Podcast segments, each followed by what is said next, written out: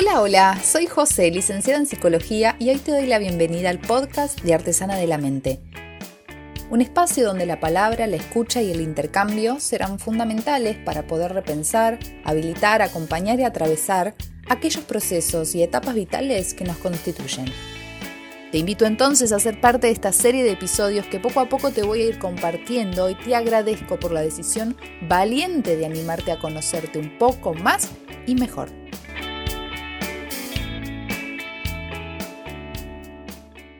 Hoy se cumple un año de la pandemia por COVID-19 y creo que la mayoría de ustedes coincide conmigo en que fue sumamente sorpresivo e inesperado lo que nos pasó.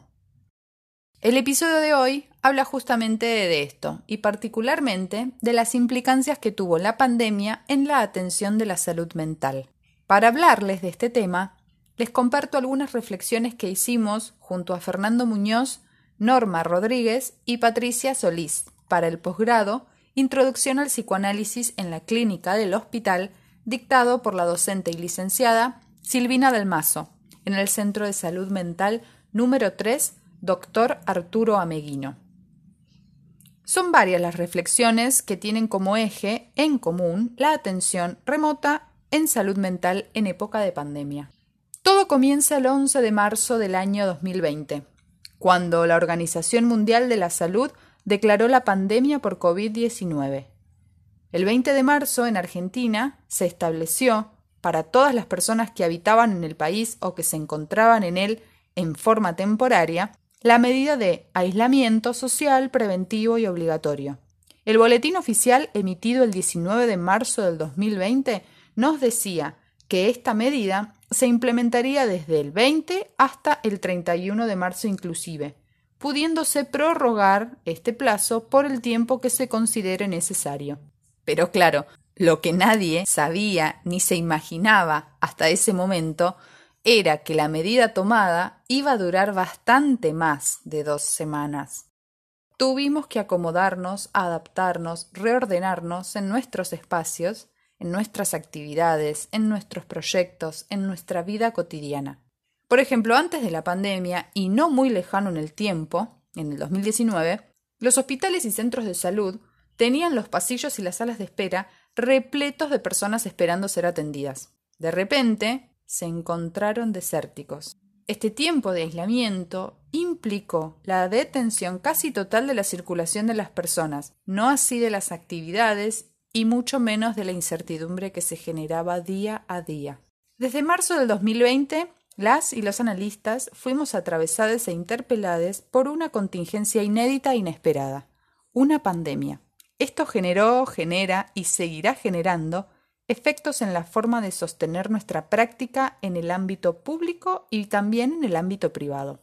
Durante los siete meses que duró el aislamiento social preventivo y obligatorio, comenzamos a interrogarnos sobre diversos temas, como por ejemplo la presencia y el deseo del analista en la dirección de la cura en los tratamientos iniciados y por iniciar, el encuadre del dispositivo terapéutico, el manejo de la transferencia y la contratransferencia, la ética del psicoanálisis, por mencionar solo algunos temas.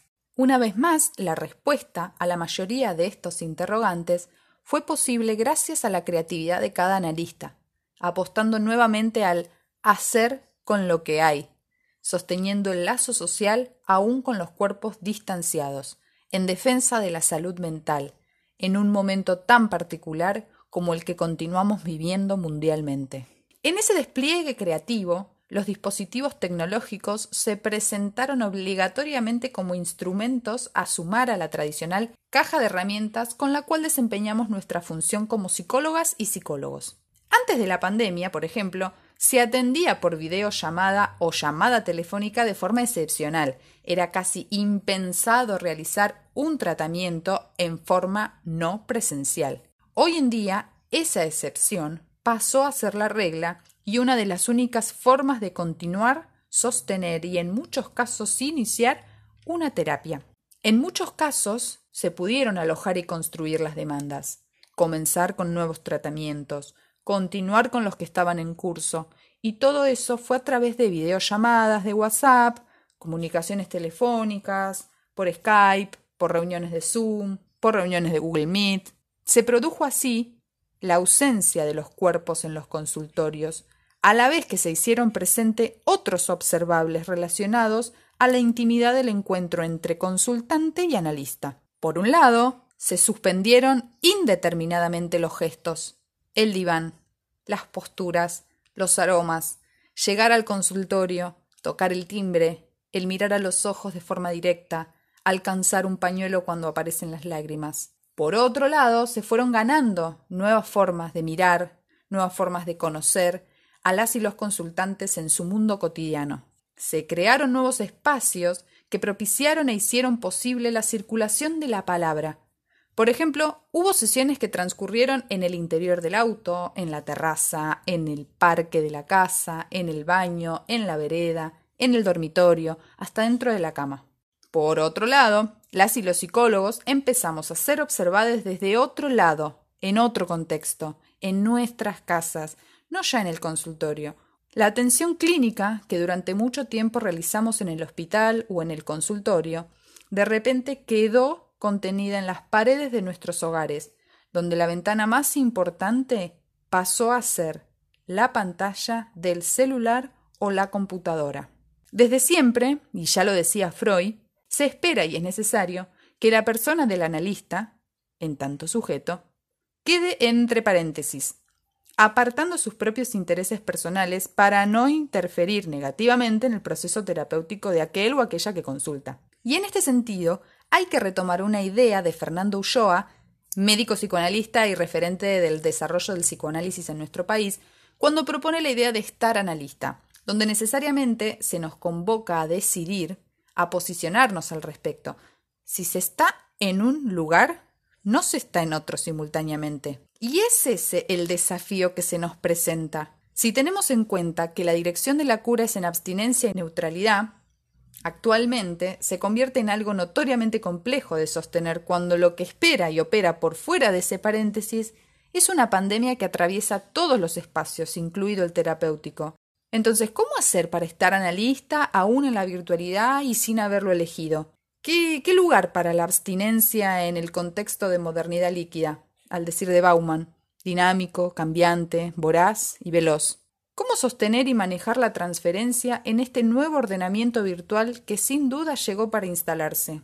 Angustias, ansiedades, irritabilidad, dificultad para concentrarse, alteraciones en el sueño, temor de contagiarse de COVID o incluso de contagiar COVID, miedo a la muerte, son estados que se profundizaron o se presentaron por primera vez como un modo de expresión de la singularidad de cada quien, un modo de poder procesar aquello que estaba pasando de la forma que cada uno pudo. Dentro de este contexto actual, el analista apuesta una vez más y se propone alojar para causar palabras. Es el propio analizante quien guiado por nuestras intervenciones y escucha, hará un recorrido singular y único que le permita poco a poco trabajar para disponer nuevamente de energía para poder investir nuevos objetos de amor, nuevos proyectos, nuevas ideas futuras, investir de amor un nuevo día. El pasado 6 de noviembre del 2020 se anunció una nueva etapa, el distanciamiento social preventivo y obligatorio.